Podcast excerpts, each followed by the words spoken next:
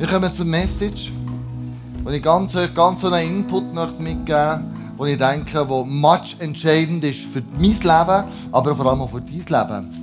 Wir haben ähm, jetzt eine Serie dann gehabt, Send Revival. Wir haben ähm, den Kreis gehabt, ganz, ganz am Anfang, ähm, wo wir reingestanden sind und haben gesagt, hey, was im Kreis ist, soll erweckt werden.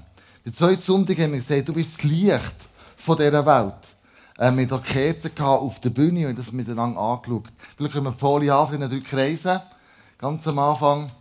Genau. Und dann haben wir das Kreuz gehabt, letzten Sonntag mit dem Kai, der gesagt hat, hey, das Kreuz ist dazu da, dass wir ähm, einen Durchbruch erlangen können, dass wir dem Kreuz einen Tausch vornehmen können. Und ganz viele von euch haben Sachen ins Kreuz hergelegt und gesagt, ich brauche da einen Durchbruch. Also diese drei Themen haben wir gehabt. Was denkst du, was ist jetzt das Wichtigste als nächstes noch? Was fehlt noch? Denkst? Gebet. Natürlich. Gebet. Gebet ist das, wo, wenn du Erweckung willst sehen wo, wo eigentlich das Fundament und das Säulen ist. Und wir schauen heute das Gebet zusammen an.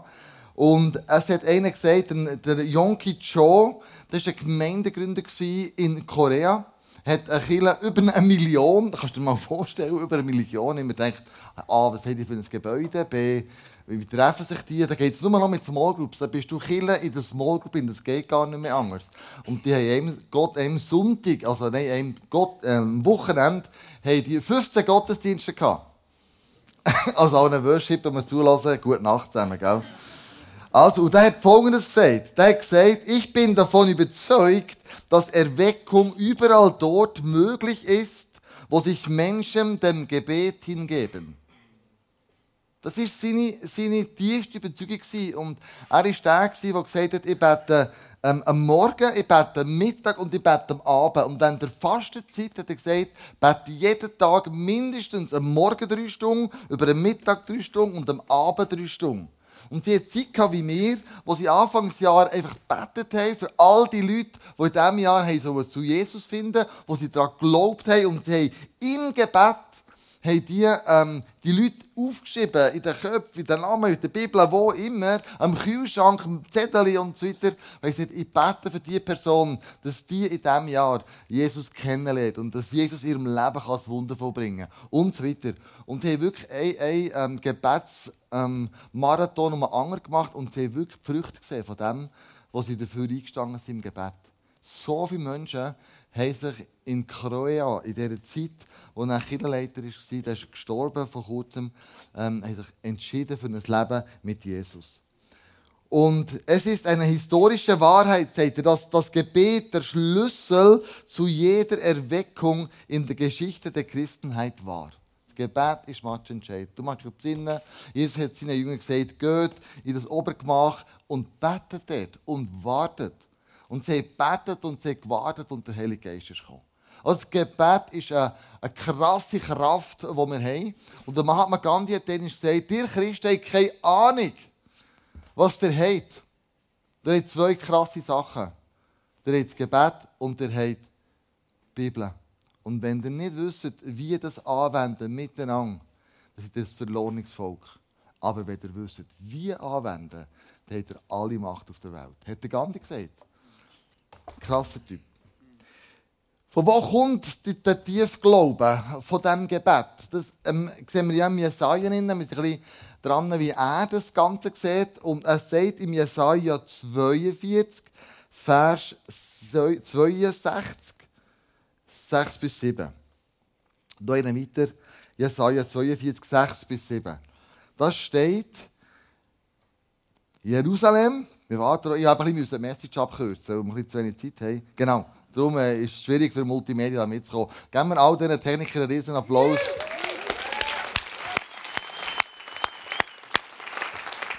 Die müssen einfach gut zulassen, dass sie jetzt sagen, dass wir zusammen unterwegs. Jerusalem, hat er gesagt. Ich habe Wächter, das muss das Wort Wächter musst du gut merken. Ich habe Wächter auf deine Mauern gestellt, die Gott Tag und Nacht an seine Versprechen erinnern ähm, sollen. Ihr Wächter hört nicht auf zu Beten, genau. Nicht einen Augenblick, gönnt euch keine Ruhe. Lasst euch Gott keine Ruhe, äh, lasst auch Gott keine Ruhe, bis er Jerusalem wieder aufgebaut hat und die Stadt auf der ganzen Erde be bewundert wird. Oder die Wächter auf dieser Stadt, das waren Better. Und in der hebräischen Welt hat man diesen die, die Wächter, das waren die, die, die Propheten. Das sind die, die das Volk immer daran erinnert hat, was hat Gott gesagt, was sie sollen tun. Das waren die Wächter für den Geisteszustand eines Volk oder von einer Stadt. Jetzt sage ich, ja, du bist eine Wächterin oder ein Wächter. Du sollst auch beten, unerlässlich. Und ich habe euch ein paar Punkte aufgeschrieben, die mega wichtig sind. Der Geisteszustand, wo du eingesetzt bist als Wächterin, als Wächter, fängt ganz sicher an. Bet als Mutter und als Vater gemeinsam für deine Kinder. Du bist Wächterin und Wächter von deinen Ängsten, die Gott dir anvertraut hat. Bet für deine Kinder, bet für Gesundheit, bet für gute Entscheidungen, bet für die richtigen Ehepartner, ähm, bet, dass sie ähm, in der Schule ähm, Anschluss finden, bet, dass sie Freunde finden, bet, dass sie irgendwo einbettet sind, bet für deine Kinder. Das sind Wächterinnen und Wächter. Der Geisteszustand für deine Nächste, Gott dir anbefohlen hat, dafür zu beten. Zweite, bet für deine Ehe. Was denkst du, für was denn? Also, rund jede zweite Ehe wird geschieden. In jeder zweiten Ehe gibt es unlösbare Konflikte. Von einem warmen Konflikt wird es ein kalter Konflikt. Der warme hat man Krach zusammen. Und der kalte Konflikt ist, wenn man den Fuß im Hodensack macht und einfach sagt, ja, ja, du hast schon recht. Aber wir los gar nicht mehr. Das gibt es in jeder Ehe. Geht so bei mir, Andrea und bei mir. Und wir müssen immer wieder daran arbeiten und sagen, es darf nicht zu einem kalten Konflikt werden ja, du hast schon recht. Und sie sagt, ja, du wieder. Und so weiter. Sondern hey, wir müssen daran arbeiten, damit es in der Ehe funktioniert. Weil wir haben einander versprochen, wir bleiben das Leben lang zusammen. Und manchmal frage ich mich, ja, wie denn? Und darum haben wir für euch ein super Angebot. Alle Eltern, alle Väter, alle Mütter, alle die, die geheiratet sind, alle die, die heiraten Oder alle die, die jetzt in ihrer Freundschaft sind, haben wir ein super Angebot für euch bereit gemacht. Nämlich Amore. Amore. Hier innen werden von München, die machen so eine Konferenz, zum Teil Livestreamen. Du kannst dich anmelden mit deinem Ehepartner oder eben mit deiner Freundin, mit deinem Freund ähm, und so weiter. Und das ist ein, ein Freitagabend und ein Samstag, wo wir in die Ehen investieren und in die zukünftige Ehe. Weil wir merken, wir als Bern haben ja auch ein Wächteramt übernommen für die Ehen und sagen, uns sind die mega wichtig, dass die funktionieren. Sie sagen nicht, es gibt keinen Krach, es gibt nicht, nicht Konflikte. Und wenn du sagst, ich möchte in meine Ehe investieren, dann ist das the place to be. Wir werden über Rollen von Mann und Frau reden. Welche Rollen haben wir? Wir werden über Intimität in der Ehe reden. Wir werden Workshops machen zu den verschiedensten ähm, Themen, wie zum Beispiel, wie kann ich den Jugendlichen äh, die Aufklärung erklären, wie, also wie kann ich das ihnen beibringen ähm, und wie kann ich aber auch Kindererziehung machen nach ähm, Ette-Prinzip, Vertrauenspädagogik. Also das ist ein Wochenende, Freitagabend und Samstag, wo du als Ehepaar richtig boostet wirst. Melde dich an, wir haben 50 Plätze, nicht mehr, ähm, weil wir das hier ein Setting machen, das ein ein bisschen cozy ist. Ähm, und das ist ein Moment, wo du sagst, wir investieren in die. Ich würde dir noch Folgendes empfehlen. Wenn du das Geld hast, geh in ein Hotel. Wenn nicht, schau, dass wenn du mal heimkommst, dass deine Kinder nicht daheim sind. Du weißt, was ich meine. Und dann ist ganz wichtig. dann ist ganz wichtig. Ähm, musst in den Kurve bringen. Dann ist ganz wichtig. Ähm, was ist jetzt schon wieder wichtig?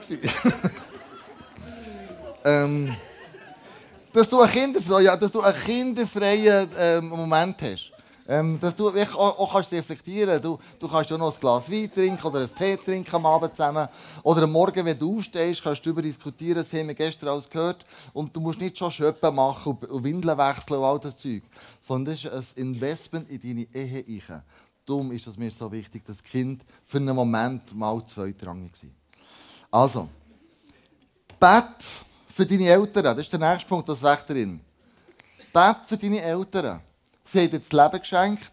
Vielleicht hast du nicht immer nur gut mit ihnen. Das ist alles möglich. Aber Bett für deine Eltern, ähm, das ist much entscheidend, wie die sich auch weiterentwickeln. Die sind auch älter geworden. Und die wollen auch den Lauf vollenden. Und die brauchen dieses Gebet. Bett für die Regierung, das wissen wir. Bett für deine Leiterschaft. Bett für, für Andrea und mich, für das ganze Core-Team. Bett für die Chef, den du hast, der dich gut leitet, dass er gute Entscheidungen trifft. Also ein Gebet für Leiterinnen und Leiter oder ein Gebet für die Regierung ist so much entscheidend. Damit wir in einem guten, gesicherten Land und einer guten Leiterschaft leben können. Wenn es den Leiter und der Regierung gut geht, geht es uns auch gut. Und ich meine jetzt nicht die Regierungen, die korrupt sind, das meine ich nicht, aber wenn, die, wenn es denen gut geht, wenn es einem Leiter gut geht, geht es dir auch gut. Also bet für sie. Gib dort Gas. Und dann warum?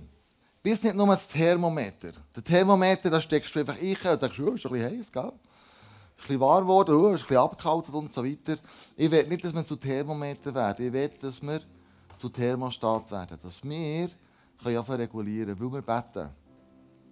Ich wünsche mir, dass in den Schulen wieder von der Bibel erzählt wird. Dass die Weihnachtsgeschichte wieder zur Weihnachtsgeschichte wird. Dass Ostern wieder erzählt wird an der Klasse, was Ostern passiert ist. Dass Jesus gekreuzigt und verstanden ist. Ich bete, dass wir die Geschichte von der, von Pfingsten wieder den Schulen erzählen, wo der Heilige Geist ist gekommen. Wir brauchen unser Gebet für unser Land. Unser Land braucht dein Gebet. Du bete für dich, ganz speziell, dass du in diesem Kreis bist und dass du erweckt bist. Und ich möchte diese Serie enden mit der Geschichte, die ich angefangen habe. Du machst dir noch besinnen an Seestern. Die Geschichte geht so, über einen Sturm es ganz viele Seesterne die am Strand sind gelegen und ein kleines, kleines Mädchen trägt jeden einzelnen Seestern, der es sieht, nimmt es und geht ins Wasser. Aber es ist übersät von Seesternen. Mega viel. Ein Mann kommt und sagt, hey, was du da machst, ist sinnlos. Das bringt nichts. Du wirst nie alle Seesterne von dem riesigen Strand ins Meer zurückbringen. Und das kleine Mädchen sagt, du musst recht haben. Aber sag einem einzelnen Seestern nicht, dass es sich nicht lohnt, ihn ins Meer zu tragen. Und das ist die, der Fokus, den ich habe für das Jahr. Du kennst ganz viele Seesterne und sagst ja nicht, das lohnt sich nicht, sich um das zu kümmern. Das kann ein Nachbar sein, das kann ein Freund sein, eine Freundin sein. Das kann jemand sein, der danach ist. Jemand, der offen wäre, um Jesus zu begegnen. Und dann ganz behutsam nimmst du die Person mit ins Musical. Eben, du kaufst vielleicht 10 Tickets und, und, und sagst, hey, ich möchte verschenken, ich möchte zum Segen werden, ich möchte grosszügig sein. Aber dieser Seestern, der ist wert, dass ich da ins Meer trage. Diese Person ist wert, dass ich mich um sie kümmere. Dass ich bete für sie. Dass ich sage, hey, ich setze alles dran, was in meiner Macht steht, damit du Jesus kennenlernen kannst. Und es gibt so viele Leute, Glaubensfreunde, die offen sind. Ich glaube es nicht, aber wenn du plötzlich 80 Leute im Explorer hast, plötzlich, und du sagst, ja, es kommen noch mehr, es wird auch 100 Leute geben, wenn das U2 platzt, dann schmeckt das nach Revival. Dann schmeckt das Musical nach Revival. Dann schmeckt der nächste Explorer nach Revival. Dann schmecken Small Groups nach Revival. Und das wünsche ich mir. Und erstmal hat mich jemand gefragt, mit dem möchte ich hören, wo, wir, wo ich erzählt habe, wie uns in Bern alles abläuft, dass wir eine wachsende sind, Leute kommen zum Glauben, Leute lassen sich taufen und so weiter, hat er gesagt, wie machst denn du das eigentlich als Pässer? Ich sage, keine Ahnung. Das macht der Heilige Geist. Aber, möchte ich noch besinnen, vor drei Jahren haben wir Exploring the Wind. Wir hören, nein, Expecting, Exploring. sind wir im Surfen. Expecting the Wind, natürlich. Expecting the Wind, danke vielmals. Und dann haben wir gesagt, wir machen uns auf den Weg auf den Heiligen Geist, dass er zu uns reden kann, dass wir auf, sein, auf, sein, auf, auf den Wind hören, auf diese stille Reden hören und einfach für unsere Ohren auftun, geistlich auch. Letztes Jahr haben wir gesagt, Sons and Daughters prophesy. Wo wir gelernt haben, immer wieder prophetisch zu hören, was sagt der Heilige Geist. Das Jahr werden beim Ausgang werden ihr Plakate bekommen, wo, drauf ist Send Revival. Wunderschöne Plakate. Es gibt in weiß, gibt in grün. Du kannst beide nehmen, du kannst nur das weiß oder nur das grüne nehmen. Und ich glaube daran, dass Gott das Jahr Revival wird schicken. Und dem, dieser Person habe ich gesagt, schau, offensichtlich hat Gott uns vorbereitet auf etwas.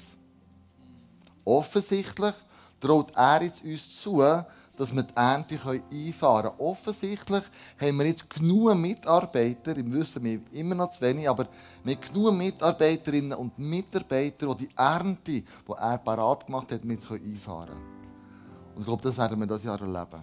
Du und ich, wir werden dieses Jahr Geschichten erleben, dass die Seesterne, die wir bringen ins Meer, dass die werden Jesus kennenlernen. Dass die Seesterne, die dir anbefohlen sind, dass du sie aufnimmst, die aus irgendwelchen Gründen ans Land gespielt hat, Lebensumstände schwierig geworden sind, dass du sie behutsam nimmst und ins Meer drehst. Und du wirst erleben, wie diese Person ihre Weibel lebt, wie diese Person erweckt wird, Jesus kann kennenlernen. Darum werden wir uns ready machen als ganze Kirche. Wir singen den Song People Get Ready. Komm, ist auf. Und wir werden sehen, wie wir die Ende dieses Jahr werden einfahren. Ich freue mich auf das. Ich freue mich auf all die Geschichten, die wir werden sehen und hören. Von dir, von uns, ähm, wo, wo du ähm, bei dir bereit gemacht hast. Und durch das wollen sie zum Glauben kommen. Und im Glauben sie weiterkommen natürlich. People get ready.